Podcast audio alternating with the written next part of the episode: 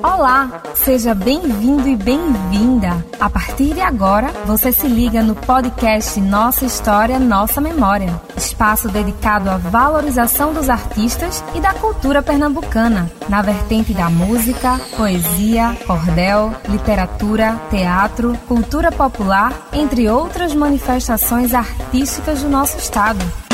O podcast Nossa História, Nossa Memória tem o incentivo da Lei Aldir Blanc PE e o apoio da Fundação do Patrimônio Histórico e Artístico de Pernambuco, Fundarp, Secretaria de Cultura, Secretaria de Micro e Pequena Empresa, Trabalho e Qualificação. Também apoiam esta produção a Secretaria de Desenvolvimento Social, Criança e Juventude, Governo de Pernambuco, Secretaria Especial da Cultura, Ministério do Turismo e Governo Federal. A apresentação de Salatiel Silva e coordenação e produção de Josi Marinho. Chega mais que o podcast Nossa História, Nossa Memória está começando.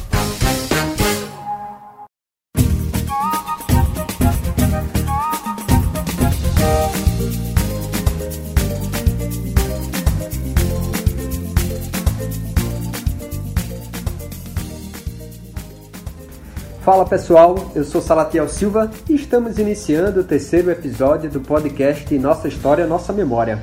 Para você que tem interesse em acompanhar ou rever o segundo episódio desta série, com o mestre de maracatu André Delica, da cidade de Nazaré da Mata, sobre a cultura do maracatu rural, é só acessar o nosso blog nossa história nossa memória.com.br. O bate-papo cultural também está disponível no Spotify e na sua plataforma de áudio preferida.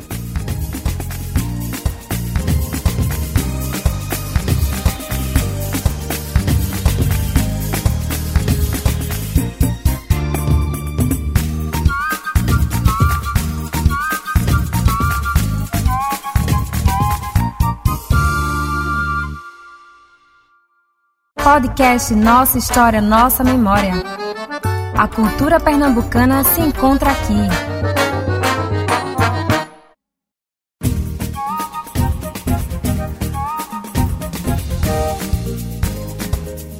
Seguindo a nossa série sobre a cultura pernambucana, hoje a nossa conversa é com personagens ligados à cena musical alternativa de nosso estado.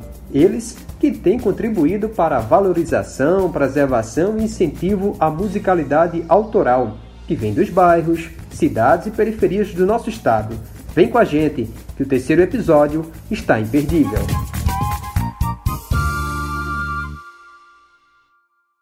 Podcast Nossa História, Nossa Memória. A cultura pernambucana se encontra aqui. Pernambuco, por sua efervescência cultural, sempre chamou a atenção pelos ritmos folclóricos, maracatu, frevo, ciranda, caboclinho, entre outros. A musicalidade faz parte da identidade dos pernambucanos.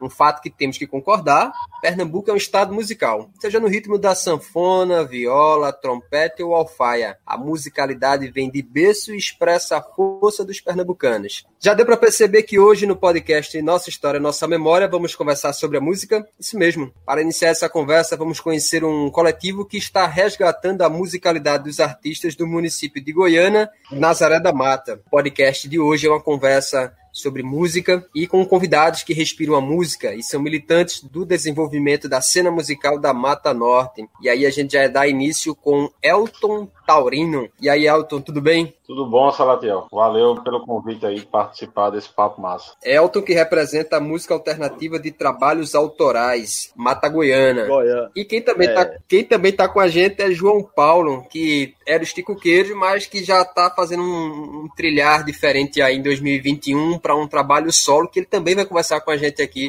E aí, João Paulo, tudo bem? Tudo bem, camarada. É, obrigado pelo convite. Satisfação imensa em estar aqui. E é isso aí. Eu tô, toco com um bocado de gente, mas vou tentar um trabalho solo aí. E dentro desse processo da pandemia, a gente está aproveitando essa conversa remotamente para a gente discutir e entender esse cenário cultural. E para dar o pontapé nessa conversa, eu queria entender um pouquinho do envolvimento de vocês. E aí eu acho que a gente pode começar por João Paulo. Como é que a cultura musical é, começou a fazer parte da tua vida? E logo em seguida a gente vai para Elton. Até a gente esse caminhar do tempo até os dias de hoje que vocês estão envolvidos culturalmente nesse processo.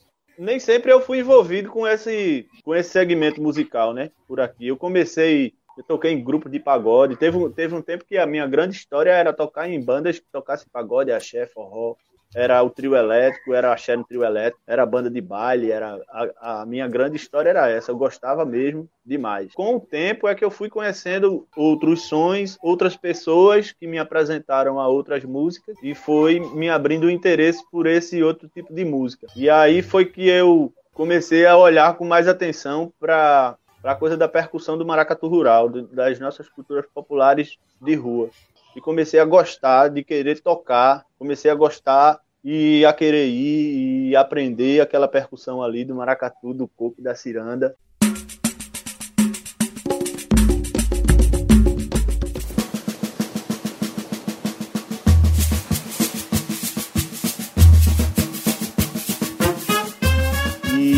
E aí fui convidado para fazer parte de. Isso aí eu já dei um, um pulo, né?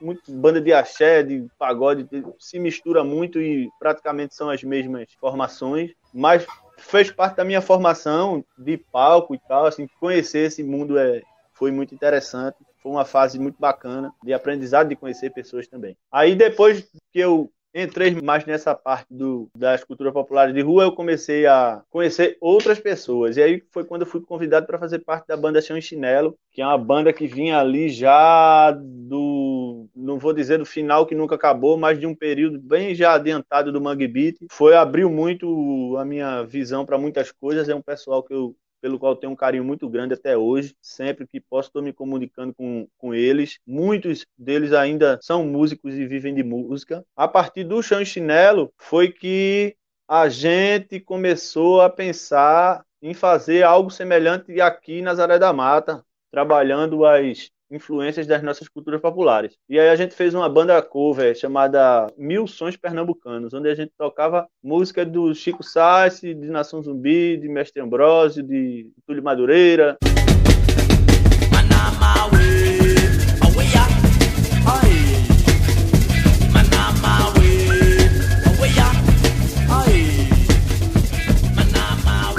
Percebi que quando eu entrei na banda ela estava meio que cambaleando para coisas de relações internas lá. A banda estava com pouco tempo. Foi quando o Cid Clay convidou para a gente fazer um grupo nosso, autoral, aqui na Nazaré da Mata. Seria instrumental, usando as influências da gente de rua e tal. Aí, eu, como já, eu já conhecia, eu tinha uma amizade com o Nau Caboclo, e esse nome Ticoqueiro já era uma coisa que era uma, uma onda dele, né? de umas pesquisas dele. E o ticuqueiro, o ticuqueiro, a ticuca, o ticuqueiro e tal, e, e é o som, e é a influência, e pai, não sei o que, não sei o que, não sei o que. E a gente já começou o trabalho, não, vamos usar o nome. Falei com, com o Nau Caboclo, ele não pode usar o nome. Aí a gente começou o ticuqueiro.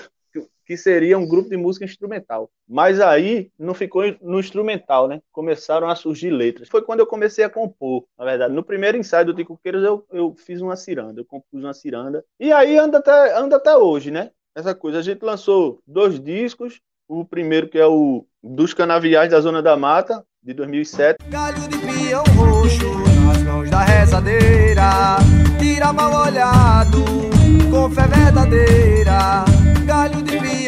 Roxo, antiga tradição, passa da avó pra mãe, pra filha forte devoção. Passa da avó pra mãe, pra filha forte devoção e o segundo, que é o Foto do Mundo, de 2013. Nos dois tem várias músicas minhas e músicas de várias pessoas. Madrugada eu vou para a palha, me aguento que eu não vou sair.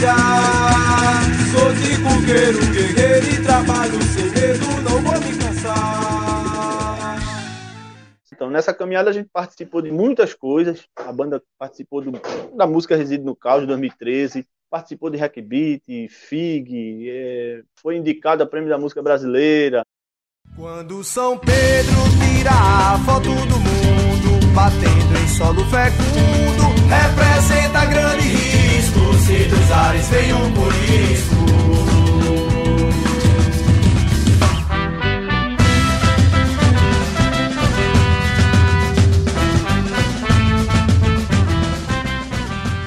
A gente participou de muita coisa, Ticoqueiros. De um tempo para cá, eu comecei a tocar, mais ou menos de 2015 para cá. Eu comecei a tocar com o Valfrido Santiago e a Reboque, que é da cidade de Goiânia. Valfrido é um camarada, amigão de muito muitas datas, de longas datas, desde o começo do Ticuqueiros, que a gente é amigo, e eu ajudei lá na gravação do CD dele, e aí depois ele me chamou para tocar também, e hoje eu toco com ele também, faço parte da banda. Ele teve uma, uma saída da baterista, e eu assumi o lugar. Comecei a tocar também recentemente com banda Tercina de Tracunhaém, que já faz um, um som instrumental mais regional mesmo, muito baião, muito né, tem frevo, baião, coco, é mais regional mesmo, que é uma coisa que eu gosto de fazer. Para mim é até fácil, assim, por causa dessa minha vivência com, com cultura popular, né? Não, não tenho muita dificuldade.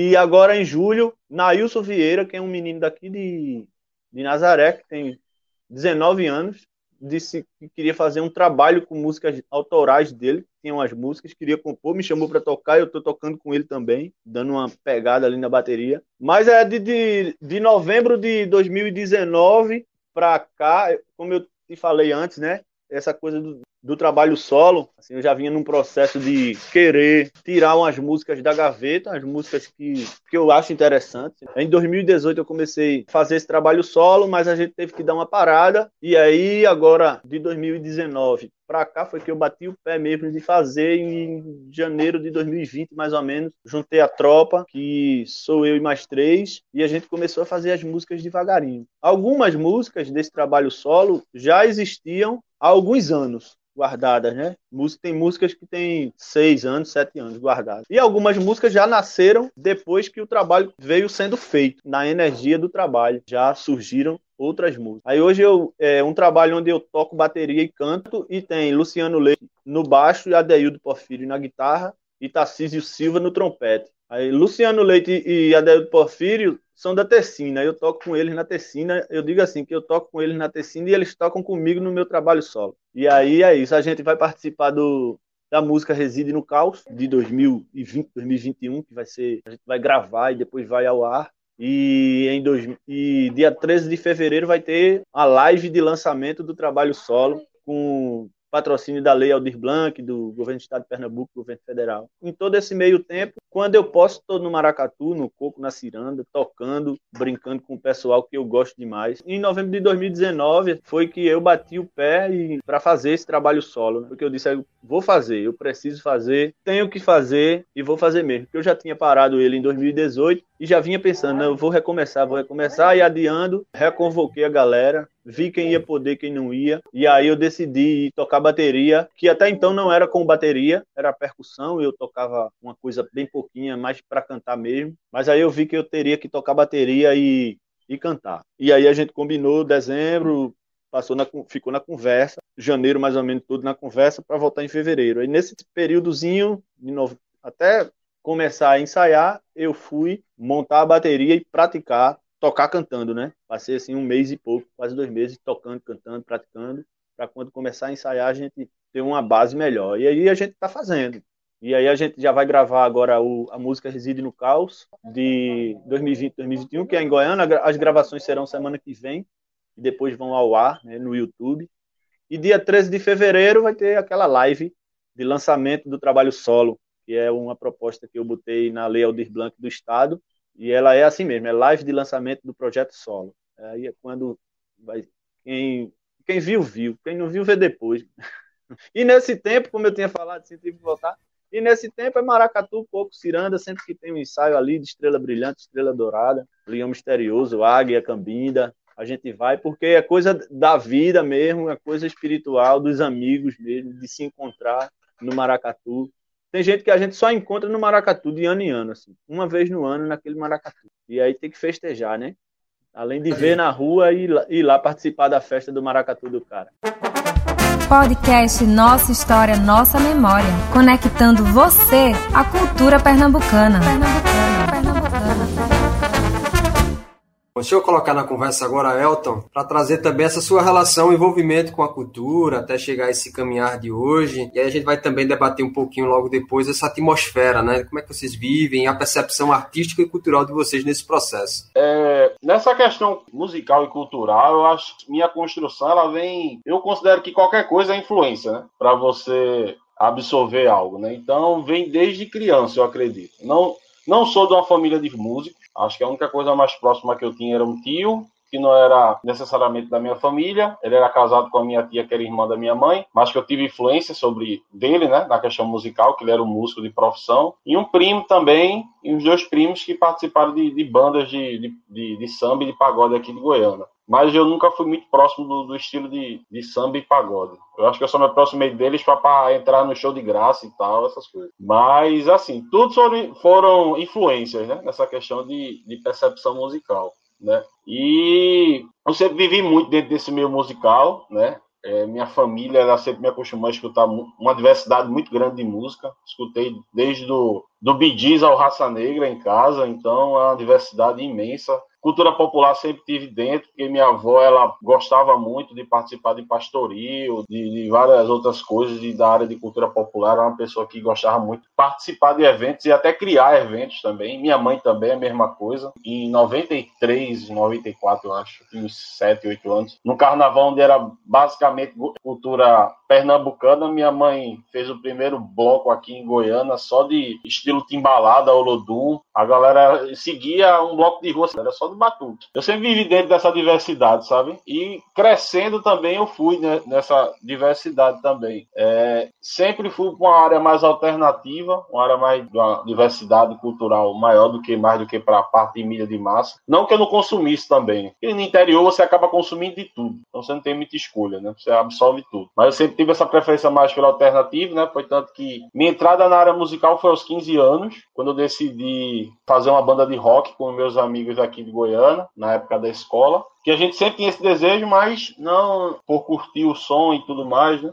Mas tinha um amigo que tocava um violão meio arranhado e eu que gostava de escutar e tal, mas não sabia do instrumento. Então inventaram um Halloween pra gente tocar com essa banda. E eu tinha três meses para tocar aprender a tocar um instrumento. E como a gente era uma banda punk, a turma fez, tu toca baixo que é fácil, é uma corda só. Aí, aí três meses aprendi a tocar baixo para tocar desse Halloween, né? E acabou que inventaram, me chamaram para um outro Halloween, um outro dia depois, então a gente de uma vez só tocou duas vezes.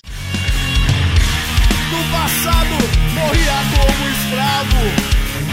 No presente, sem genocídios. Sem a luz no fim do túnel, no futuro.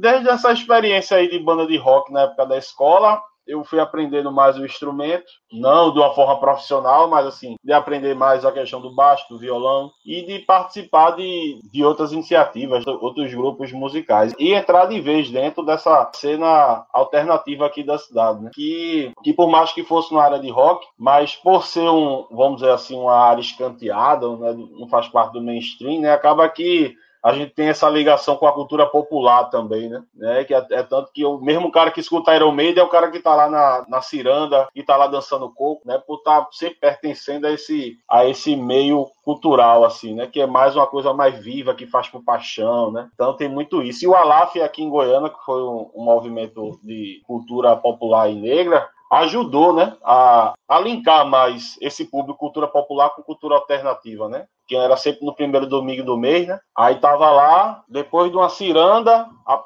era uma banda de rock, era uma banda de, sei lá, de ska, de reggae, enfim, era uma diversidade imensa e tinha, uma, tinha uma galera, um grupo de capoeira se apresentando, então ajudou a gente a ter essa vivência cultural mais agregadora, né? Tanto na parte alternativa quanto na parte popular mesmo, né? Regional. Eu sempre fui metido nessa questão de estar tá criando eventos, né? Musicais junto com a galera. Por mais que eu não fosse o cara que realmente fosse o cabeça, mas eu estava dentro da organização. Sempre fui interessado nisso e curioso para aprender mais. No momento que eu estava participando de banda, eu estava dentro dos eventos culturais, porque é aquela questão, né? A gente, você participando da cena alternativa, você tem que criar os eventos para tocar porque não existe uma diversidade de, de eventos. para se tocar, né? O João Paulo aí sabe muito bem disso. Então, ou a gente é chamado por alguém lá de Recife, João Pessoa, que o cara tem que botar seu dinheiro para ir para lá, que nem uma gasolina dão, ou a gente cria um evento dentro da cidade. Então, ao mesmo tempo que você é músico, você é produtor cultural. Dentro dessa questão, você acaba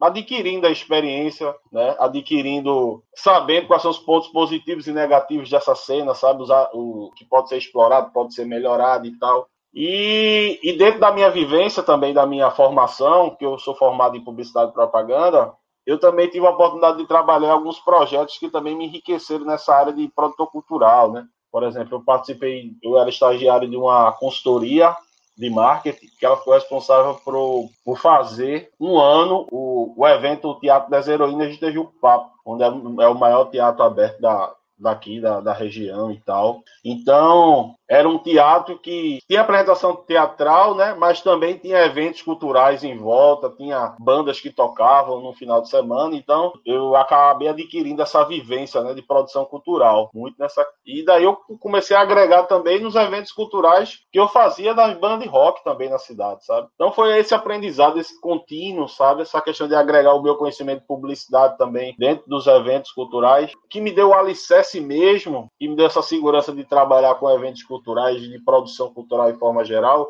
foi quando eu participei do primeiro festival Música Reside no Caos, que foi em 2013 aqui em Goiânia, onde eu fui contratado como assessor de comunicação e a gente pôde fazer um trabalho assim bem assim a gente tem uma renda X, mas a gente teve a liberdade para fazer o que quisesse. Então eu disse, velho, o Mago, né? O Mago, Clóvis e Tiago Santana e tal, eu disse, velho, o que, o que tu tiver de a gente poder trabalhar, a gente trabalha. Então eu achei que fosse que era uma, uma oportunidade bem interessante, porque a gente tinha um, um, uma base financeira, né, para trabalhar trabalhar isso e uma liberdade também para fazer. Rede social não se falava em 2013 naquela época, criar canal de YouTube, isso aí era, sei lá, isso aí é coisa de gringo na época, sabe? Não, não se trabalhava isso. Facebook estava encaminhando, o Orkut ainda estava morrendo, então Twitter ainda estava, né, meio pau a pau com Facebook, Instagram nem existia. Enfim, vai, vai, vai passar o evento, mas ele tem que estar registrado em algum canto. Daí a gente começou a trabalhar redes sociais, buscando também um público mais jovem também. A gente, por conta própria, criou um canal de de, de, YouTube. E tem lá, a gente, pô, ia rolar um festival e muita gente não conhecia as atrações que iam rolar no festival. Então eu disse, vamos atrás dessa galera, vamos fazer uma entrevista. Então a gente começou a entrevistar todo mundo pra galera conhecer e tá até hoje lá os registros lá de um pouquinho da entrevista. Foi lá em Nazaré, entrevistou os ticoqueiros lá, acompanhou um ensaio deles e, e fez umas perguntas lá a ele. A galera conheceu um pouco. E foi até importante nessa questão de de absorver essa energia da Mata Norte, da gente ir em busca da galera, sabe? Fora de Goiânia, porque tinha atrações de, de Timbaúba, atrações de Tracunhaé, enfim, de, de vários cantos. Então foi importante também para a gente absorver essa, o que é o festival, né? E em questão de comunicação foi muito massa e, e, e, e, a questão também da produção também, porque era um, era um festival que, que a gente quis fazer com muito gosto, sabe? Porque pela primeira vez muitas bandas iam ter um, um, palco que eles nunca tiveram, uma estrutura que eles nunca tiveram, né? de palco, de som, de luz, da própria captação de audiovisual, sabe, que nunca tiveram. Digo isso porque eu também participei como banda também, né? Então, e até a questão financeira também, porque graças ao pagamento que a gente recebeu do, dessa participação da, do Festival Músicas no Caos, a primeira, a minha banda na, que eu estava participando, a Uni Black to White, ela pôde gravar o seu EP e investir em merchandise, sabe? Onde deu um boom na banda a gente foi tocar em Natal, tocou em João Pessoa, tocou em Recife, justamente por causa dessa divulgação que a gente conseguiu dar, né? E criar um, um, um registro, né? A gente lançou um CD na época.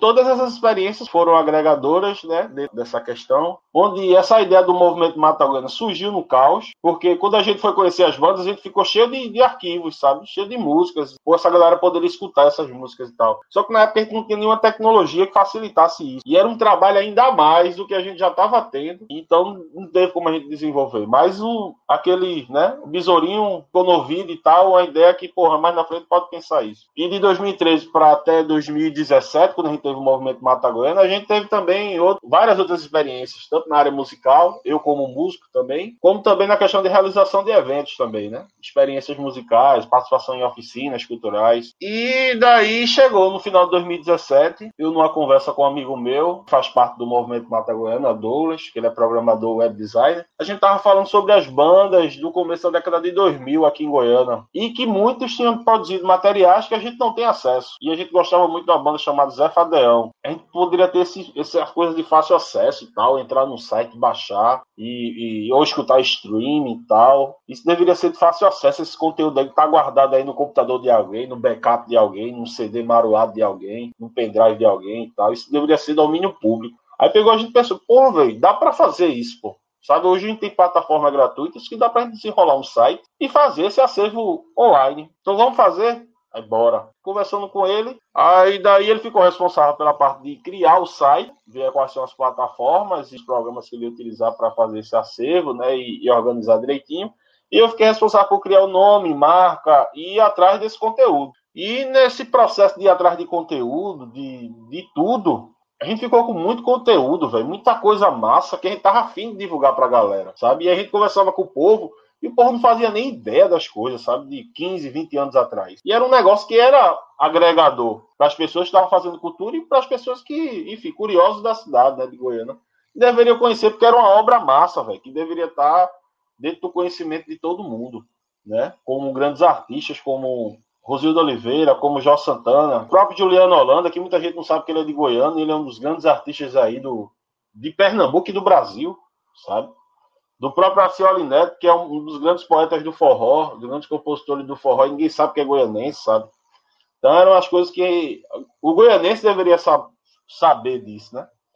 E daí a gente, pô, velho, então vamos fazer o seguinte, já que a gente não, esse site tá demorando, que a gente ficava aquela questão de encontrar a ferramenta certa, mas a ferramenta certa era paga, então a gente não tinha como trabalhar com ela. Então, já que ele está tra trabalhando e a gente está vendo como é que ele faz esse arranjado, vamos fazer o seguinte: vamos pegar esse conteúdo que a gente está hoje e vamos começar a divulgar nas redes sociais, YouTube, YouTube, Facebook, Instagram, começar o movimento. E a gente tinha feito umas entrevistas, né? Tinha juntado uma galera para conversar sobre a cena musical. A gente fez a primeira entrevista, foi juntou os metaleiros das antigas, da década de 80, Toinho, Naldo, Rivaldo e, e, e, Luizinho. Foi até o último registro de Luizinho vivo, depois de um mês ele acabou falecendo, então foi um negócio bem importante também para a gente, né? Foi bem emocionante também. E a gente conversou sobre a cena e tal, a dificuldade de escutar o som, sabe? Na década de 80, que um cara tinha que ir para Recife gravar no, na fita cassete, voltar para Goiânia, juntar todo mundo no quarto, botar no deck lá e botar a fita cassete, todo mundo escutar. Tá ligado? A dificuldade da uma coisa que leva uma semana para escutar um, um, disco. Hoje, com três cliques, tu, tu acessa qualquer disco do mundo, sabe? Então, é interessante a gente ter essa noção de, de, de percepção, de como escutar. Isso influencia até na forma como você absorve a música, né, velho? Porque às vezes você escuta a música uma forma tão simples que da mesma forma que você dá o play, você passa, sabe? E às vezes, antigamente não, antigamente tinha aquele CD, por mais que a música não era tão boa, mas a gente tinha que escutar o CD todinho para ter a impressão do se o CD era bom ou não, tá ligado? Escutava o CD e era lendo o encarte, vendo as músicas, a imagem e tal. Tudo isso fazia parte do, né, dessa questão de absorção da música. E eram coisas que, era, que eram relevantes a gente estar tá expondo isso, que a gente achava interessante a gente expor isso para o público. E a gente tinha duas, dois vídeos né, de entrevistas, que a gente tinha feito a cobertura do CD Signo C de Lucas Torres, aqui em Goiânia, no Politeama, em 2018. E a gente tava com esses dois vídeos, pronto, vamos lançar o canal do YouTube, porque daí já começa conteúdo para postar nas redes sociais. E daí a gente começou dessa forma, é, divulgando também trabalho de artistas, né? Redes sociais de artistas e tal, eventos que estavam acontecendo em Goiânia, na região e tal, dos próprios artistas.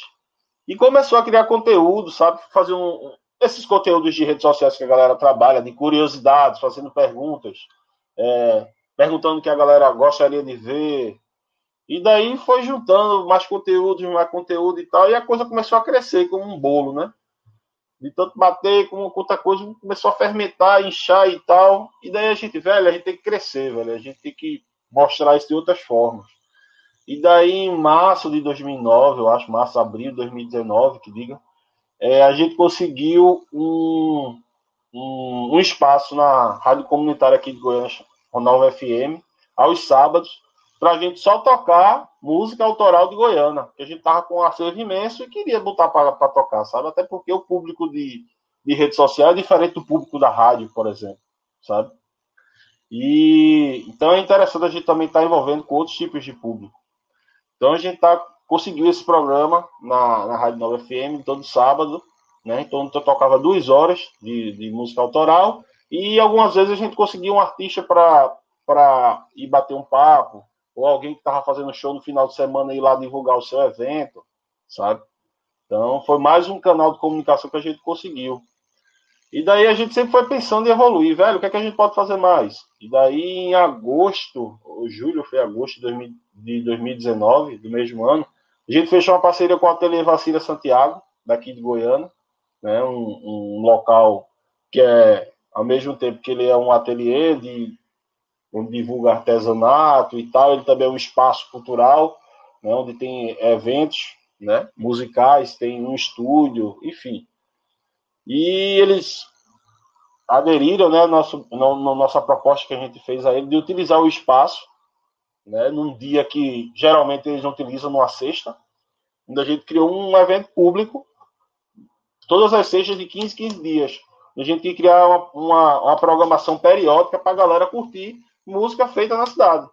A gente, onde a gente convidava um artista daqui da, da cidade ou da cena musical de Goiânia para ele fazer um show que ele nunca fez, que é expondo só o seu trabalho autoral, uma coisa intimista, né, exclusiva, que muitos muitos têm um trabalho autoral, mas não confia muito em divulgar ele aqui, uma coisa que a gente percebeu, sabe? Porque ele acha que o público não quer consumir a música dele, acha que só quer que ele reproduza as músicas que está fazendo sucesso para o show dele ser garantido, sabe? É tanto que alguns que foram se apresentar lá só tocando as suas músicas, teve um, e, e, músicos já antigos, de 10 anos, de 20 anos, se sentiram meio acanhados de estar tá só mostrando suas músicas autorais, né? Mas é um espaço que a gente cria, justamente isso, para que ele pegue confiança, sabe? Para que ele é, para que ele fomente a sua música mesmo, para que ele comece a trabalhar mais a sua música e tal. E, e até agora foi de muito sucesso, sabe? Onde a gente também conseguiu agregar um outro público, sabe? Que não acompanha rede, nem rede social, nem, nem, nem rádio, que só vai para evento, sabe? Que tem muita gente que conheceu o movimento Mata Goiânia através dos eventos, sabe? Então foi muito interessante também ter essa outra dinâmica também de evento para divulgar a música, a cena musical feita aqui na cidade de Goiânia.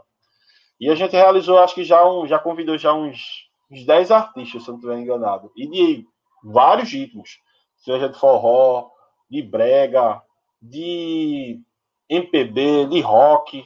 Então, assim, a gente não tem preconceito nenhum. Tipo, se você tem um trabalho autoral e quiser expor no, na noite do Mataguana, você tem lá o espaço aberto lá. Além de a gente também criar eventos de espaço aberto. Tipo, tá lá o palco, o instrumento, microfone.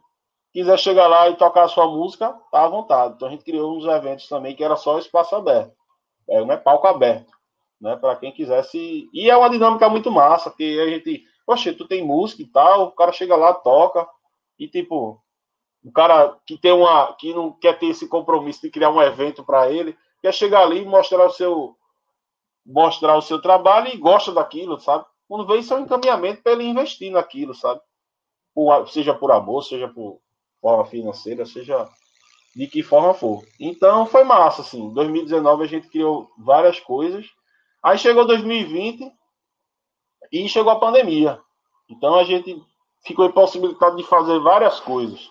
Até o próprio programa de rádio mesmo a gente deixou lá no. Porque o radialista, que é colaborador nosso, não tava com medo da bexiga de pegar Covid, não saiu de casa. Só vou sair, não. Manda o cara botar as músicas de Goiânia lá e deixa o programa rolar. E o, e o Noite Mata Goiânia também não, não aconteceu. A gente estava com dificuldade de criar conteúdo é, para as redes sociais, por a gente não ter esse encontro, né? Então começou essa, essa onda de lives, né? A gente começou a se reinventar mais uma vez, fazer lives pelo, pelo Instagram, né? Com vários artistas. E, e, e teve a oportunidade, e foi até legal porque a gente teve a oportunidade de, de fazer lives com, com pessoas que não estão em Goiânia ou próximo de Goiânia. Tipo, a gente fez live com gente lá de, de Portugal, que é goianense, que está lá, com o Maninho, né? De, de, com o Carlos Tampa, que, que é um músico goianense que está lá em Ribeirão, de São Paulo. Então foi muito legal, assim, essa, essa, essa dinâmica também. E a gente sempre, o movimento Mata Goiana é isso, a gente sempre está tentando evoluir dentro das condições que a gente tem, né?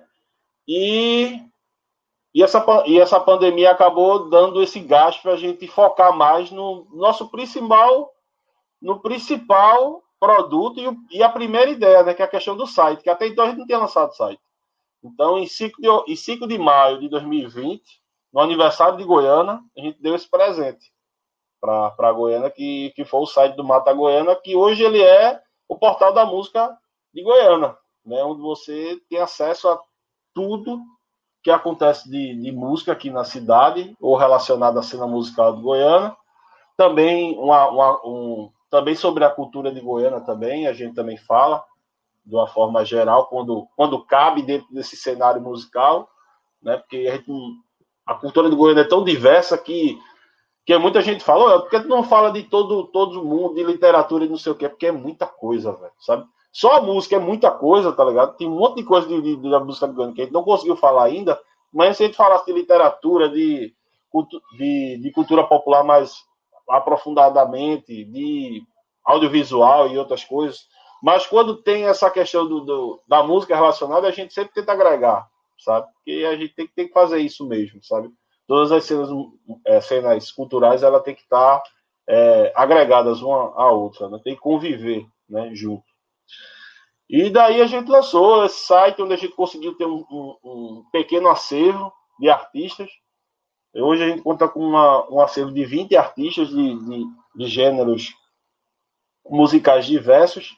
A gente tem esse pequeno acervo, pois foi a quantidade de artistas que enviaram os, os, os, os produtos, então é meio que a gente está convencendo a galera que é importante estar tá dentro dessa plataforma, que a gente precisa do, do, de alguma autorização deles para estar tá postando no, no site, que é uma maneira da gente se resguardar também, né?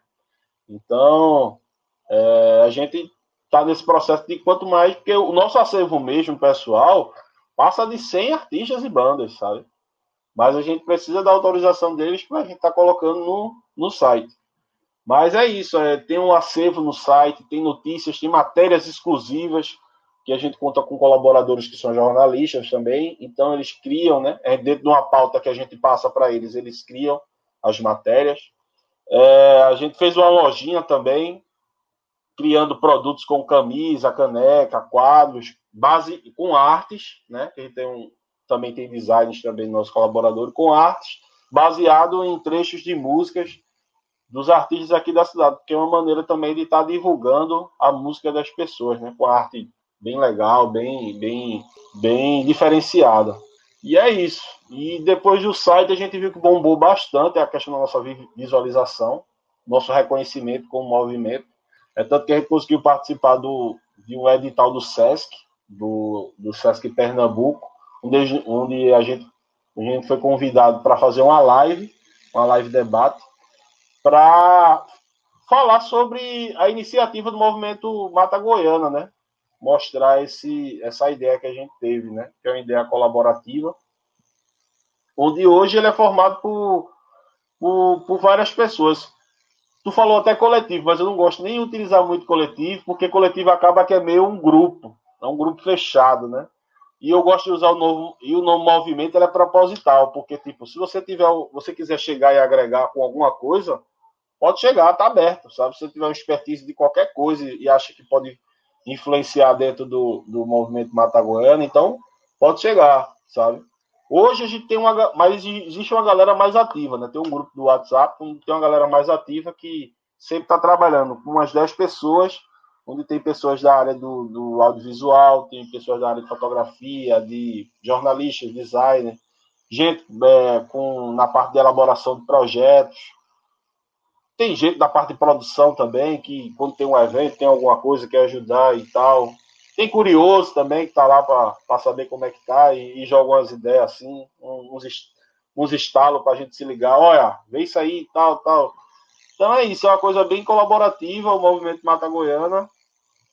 Aí a gente está com muitas pretensões agora para 2021, muitas pretensões boas, porque essa questão do de a gente ser aprovado nesse edital aí do Sesc Pernambuco, quando a gente participou, falando sobre a importância do movimento Mata Goiana, e também da gente também ser aprovado na Lei Aldir Blanc municipal daqui de Goiânia, na área de coletivo de patrimônio, né? Então, aumentou também essa difusão também do, do, do movimento Mata Goiano, o interesse das pessoas pelo nosso movimento, e a necessidade de crescer, e a gente buscar outros projetos e outras oportunidades, né? Porque é, muito desses dois anos é muito aquela coisa, faça você mesmo, né? De a galera se juntar e ver a necessidade de fazer, cansado de das iniciativas públicas e privadas não ajudarem nessa questão de construir e da gente chegar e fazer, sabe? Saber o caminho de fazer e fazer.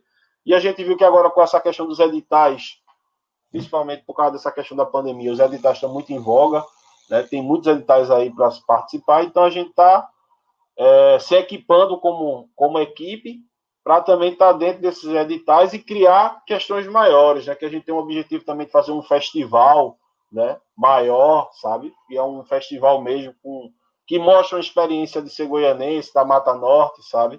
De você entrar e não simplesmente participar de um festival para para escutar as atrações, mas você vivenciar o que é ser goianense, do que é ser do que é ser habitante da Mata Norte, né?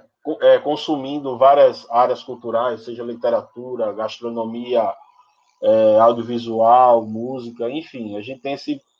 A gente já está criando vários projetos dentro dessa temática também, que abrange mais. E é isso. É, nunca ficar nunca ficar estacionado, sempre buscando coisas novas para ir atrás desse nosso objetivo do começo, que sempre foi, de resgatar a, a importância das nossas cenas musicais daqui de Goiânia, divulgar que existe para fomentar do futuro.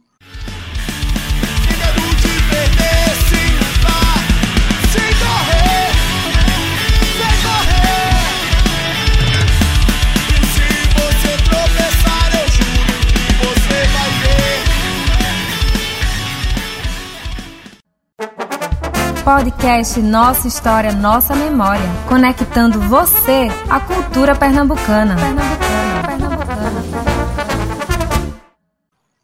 Muito massa esse debate de vocês e assim, agora trazendo para uma conversa mais aprofundada, é, e já começando por João, como é que vocês analisam esse cenário, essa atmosfera cultural é, que Pernambuco, em particular, vive nesse cenário da música? Vocês acham que tem uma valorização do poder público? É, as instituições, os artistas estão mais mobilizados? Como é que é a percepção? João Paulo começa, mas depois é, Elton complementa. Como é que está esse entendimento e a percepção de vocês em relação a isso? Rapaz, isso sempre é, é uma coisa que sempre está no foco, né? É, inclusive dentro da coisa de um exemplo Elton já deu, né? Que às vezes a gente tem que fazer o, o evento, se a gente quiser tocar em algum lugar, a gente tem que fazer o evento. Por aí tu já tu tira, por aí tu já tira. Eu não tinha dito naquela primeira parte, eu esqueci de dizer que de vez em quando eu faço festa também. Uma festa, um festival, é, eu gosto mais de chamar de festa, porque festival dá uma abrangência muito grande e tal. Eu fiz o. Eu criei o, o Festival da Boca da Mata, que foi para lançar quando era para lançar o segundo CD do Tico Queiros em Nazaré da Mata. Eu digo, vamos lançar o CD, mas não vamos só lançar não, vamos criar um evento. Aí eu criei, vamos não, né? Vou criar um evento para lançar o CD do Tico Queiros. Aí criei o Festival da Boca da Mata, que teve, foi 2013, 14, 15 e 16. Esses anos. E nesses anos, assim, fazendo com o apoio do povo da rua, do comércio e dos amigos. Um dá 20, outro dá 10, outro dá 50 e tal. Mas eu consegui trazer para cá Prisma de Goiânia, consegui trazer Valfrido, Valfrido participou, Mônica de Goiânia, Isaá numa festa, Ciba noutra festa. Um monte de gente. Adel Marco Verde, de Nazaré tocou, as meninas, Maíra e Maiara, né? Que era uma banda de pop, na época era uma banda pop, não tô nem lembrado agora, era elas duas e um menino que cantava.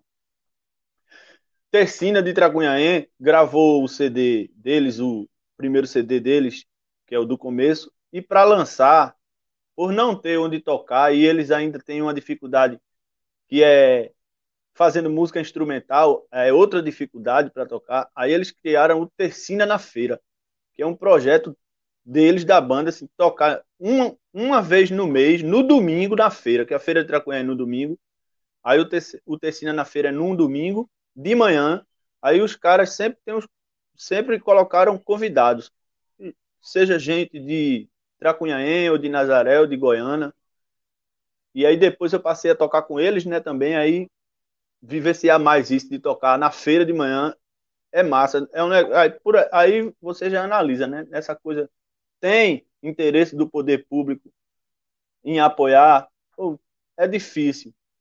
É difícil e a gente não pode esperar por isso, né? E isso é em todo canto. É, agora mesmo que participando de dois grupos, que é o RIPA, a RIPA, que Elton também participe do Acorde, Levante da Música de Pernambuco, tem gente de música de vários grupos e produtores, gente de nível nacional, assim, né? Apesar de ser recifense, pernambucana, o, o, as figuras recifense, mas produtores de nível nacional, artistas de nível nacional. E, assim, não tem esse lugar onde existe, ah, um carinho, ah, não, não tem.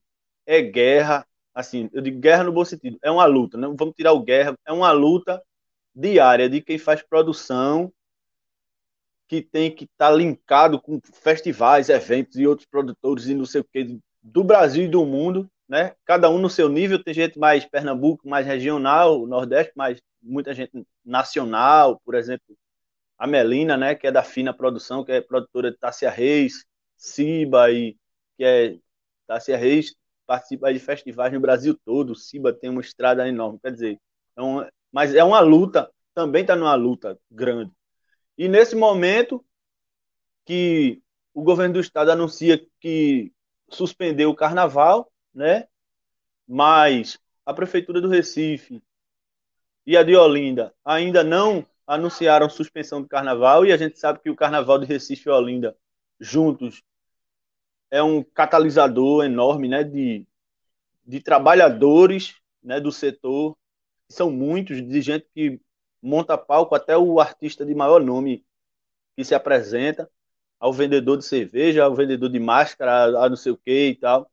Né? É muita gente envolvida que, no caso de um não carnaval, deixa de ter renda, deixa de ter o seu sustento. E hoje há uma luta nesse sentido, de que haja, mesmo a gente sabendo que não vai contemplar todo mundo, que nunca contempla, mas que haja, por parte das prefeituras e do governo do estado, uma forma segura de ter carnaval, alguma coisa, contemplar os trabalhadores da cultura, seja como lives, é, apresentações gravadas que possam ir ao ar depois, que envolva pessoas de produção de palco, né, de, do, do audiovisual, de, de tudo. Né? Então, a, a luta atualmente, além do, do, da prorrogação da LAB estadual, que por mais editais, eu acho que é, é uma luta também a luta grande agora é essa de carna carnaval. E aí a gente vamos para o resto do ano. Quando a gente parte para o interior, os interiores, né, Goiânia ainda é perto de Recife, ainda recebe um polo do carnaval do governo estadual, que também não contempla todo mundo na cidade. E Nazaré, que também é polo, mas que também não contempla, porque já o, o carnaval, essa coisa de contemplar nos polos já se tornou outra história, que é um assunto até muito extenso. Né? A, gente mora, a gente mora no interior, até perto, mais perto de Recife, e a gente ainda tem mais acesso, a gente consegue, sei lá, ver mais coisas ou produzir mais coisas. Dependendo do, da gestão municipal, a gente pode ter um contato, um acesso, conseguir algum apoio, alguma, alguma história, mas isso não acontece com toda, com toda a frequência que a gente queria que a gente quer e necessita e precisa. E tem cidade que nem pensar, né? Tem cidade que nem se pensa nisso. Você não consegue de jeito nenhum acompanhando as pessoas aqui nesses grupos que eu falei. No, na RIPA tem gente de Goiânia, né? Vamos botar do litoral até o sertão. Tem gente de Goiânia Petrolina. De, de todo tipo de linguagens artísticas. E a luta é grande. Não, não tem, né? tem. Numa cidade onde tem um SESC mais ativo, como Garanhuns, Triunfo, Petrolina, algumas coisas acontecem, né? Mas eh, depende muito do, do entrelaço do, dos artistas com esses órgãos e tal. Mas, por exemplo, é, vou citar Afogados da Engazeira, o pessoal até um, é, pouco reclamando de que não sabiam de nada do da Lei Aldir Blanc do município porque não tinha acesso a ninguém, ninguém dizia nada de nada sobre nada. E eles não sabiam de nada, né? Eu, eu acho que alguma coisa mudou, porque não falaram mais mais sobre. Mas tínhamos até um tempo atrás, assim, Garanhuns ia voltar nos quase um milhão para o governo federal, porque o pessoal não queria distribuir a grana para os artistas, né? Assim, se teve poucos, poucas propostas escritas, distribui a grana para as propostas escritas, né, velho? Dá para os artistas, é da galera, mas não, porque gestão e artista batendo de frente. Um, né, os artistas não concordam com a gestão. O artista é meio brabo, né? Quando ele vê um gestor que não tem que não tem trato nem intimidade com cultura, o bicho fica ruimento. Eu sou assim e muita gente é assim, eu acredito. Em Goiânia a gente pode contar nos dedos os secretários de, de, de, de cultura que fizeram alguma coisa de forma progressiva aqui para a cidade, que teve uma mudança progressiva para a cidade sabe? É, dentro de, de um espaço de 20 anos. Acho que só teve duas pessoas que trabalharam de uma forma, sabe? Porque muitos que não entendem do, do, do setor cultural, do quanto ele pode ser produtivo para a cidade, importante para a cidade, até financeiramente, que se é o que realmente que nesse mundo capitalista que a gente vive, que se é o dinheiro que importa, até financeiramente é, é interessante é, é, investir no, no setor cultural. Então, não tem esse conhecimento, sabe?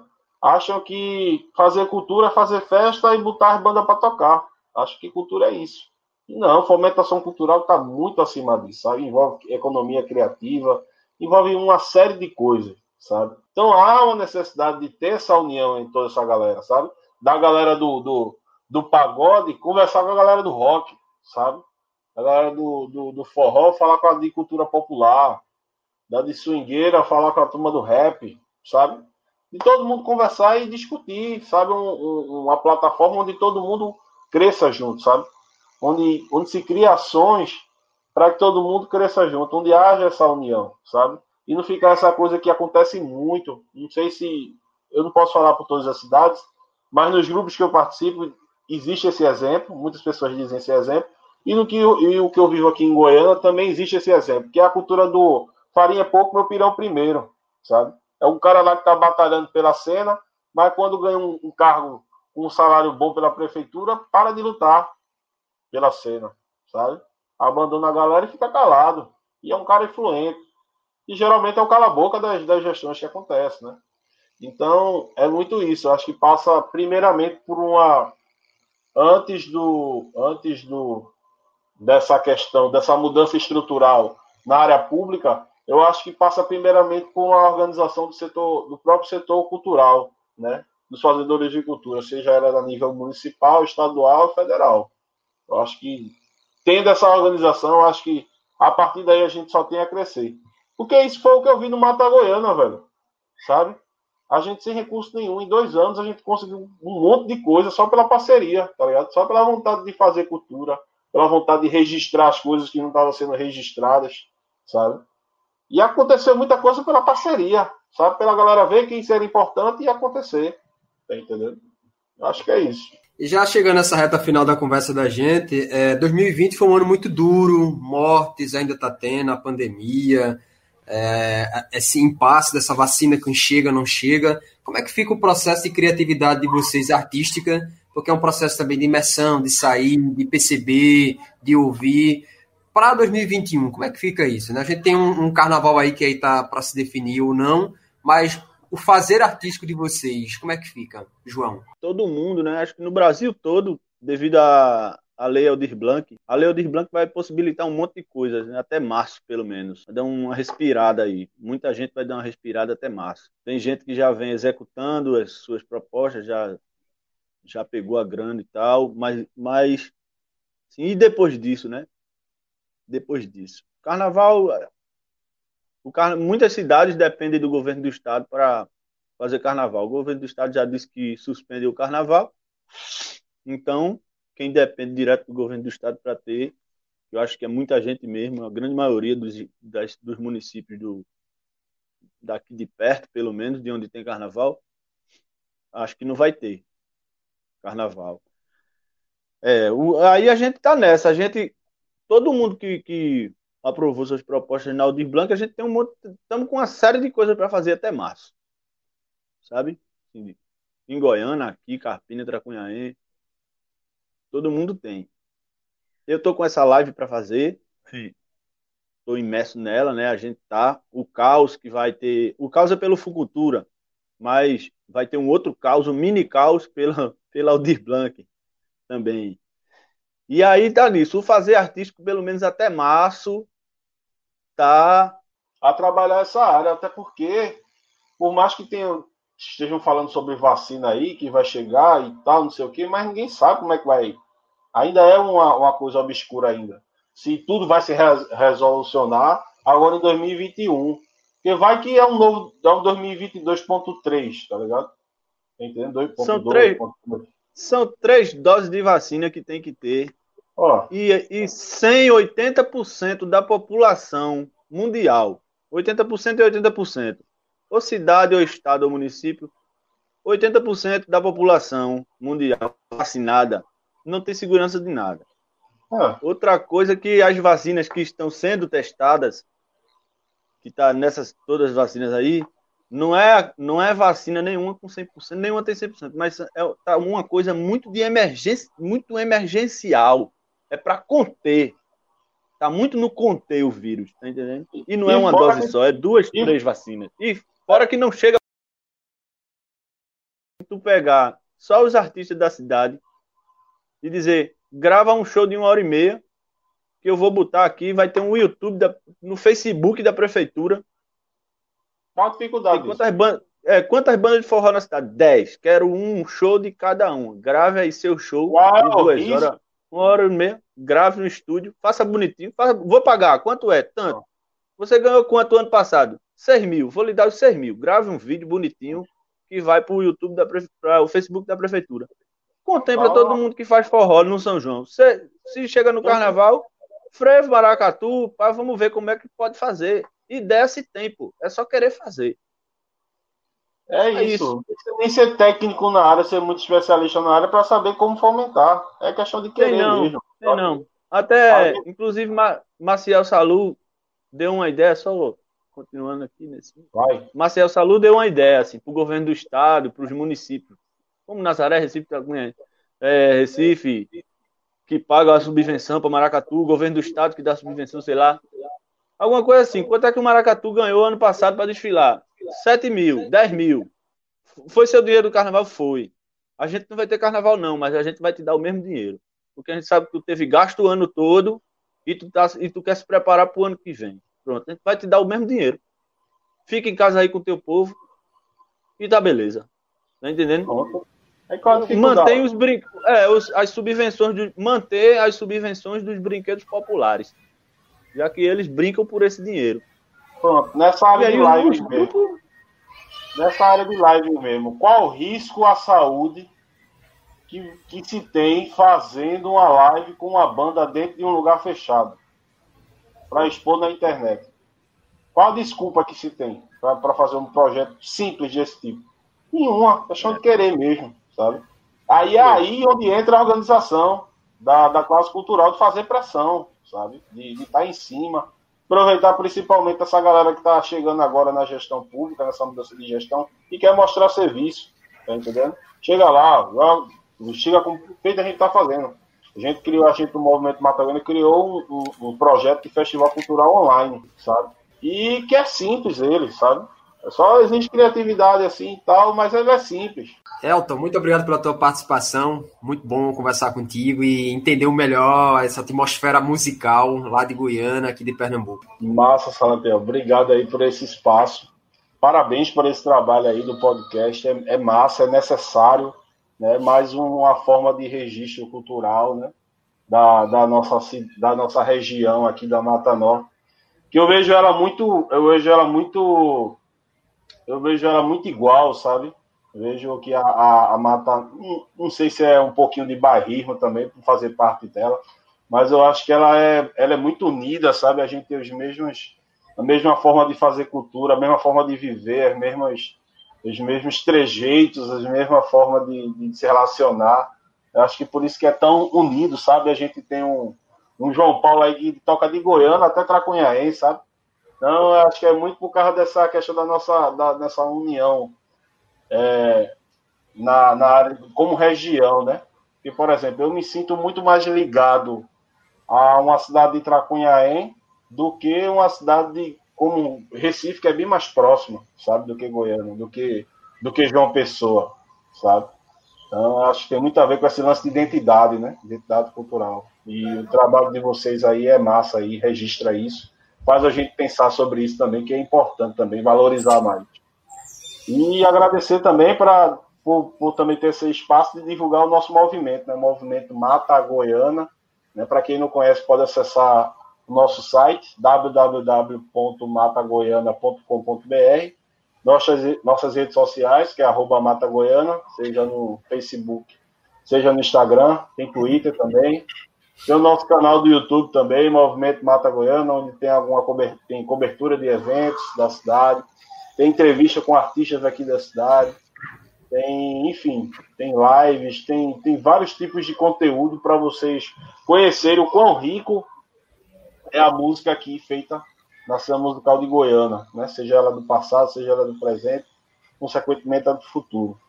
Também a, a música e a cultura em, em termos geral também. E é isso. Só agradecer o espaço, estamos juntos, no que precisar, pode chegar aí que, é, que, o, que a gente está aqui para ajudar. Pode me encontrar por aí, João Paulo Rosa, é só procurar. Que sou eu. Ela vai achar facinho e tamo junto. Tamo junto. Espero ver todo mundo lá. É, depois eu vou estar tá divulgando. Tá divulgando nas redes, nessas redes aí, é, a data da live, que é dia 13 de fevereiro. No sábado de Zé Pereira do carnaval que não vai ter. É, eu já pensava, quando suspeitava que não ia ter carnaval, eu pensei em botar no sábado de Zé Pereira, ou no sábado de Zé Pereira ou um sábado depois. Mas sabe, ficou o sábado de Zé Pereira mesmo porque é um, um motivo para a gente se encontrar pelo menos com 5, 10 amigos mais próximos com a gente. Vai ter muitos blocos do Eu Sozinho, véio. pelo menos, pelo, principalmente nas periferias. É isso, valeu demais. Tamo junto aí, galera. Vamos para frente nessa luta grande, que é uma luta boa, é uma luta prazerosa, né? Não, não é uma luta, é uma luta prazerosa e a, que acho que, que a gente que está nessa, nessa luta, a gente tem que continuar nessa luta com a gente mesmo e se puder trazer mais gente para essa luta, melhor ainda. Vamos embora. Isso aí. Podcast Nossa História, Nossa Memória, conectando você à cultura pernambucana. pernambucana, pernambucana.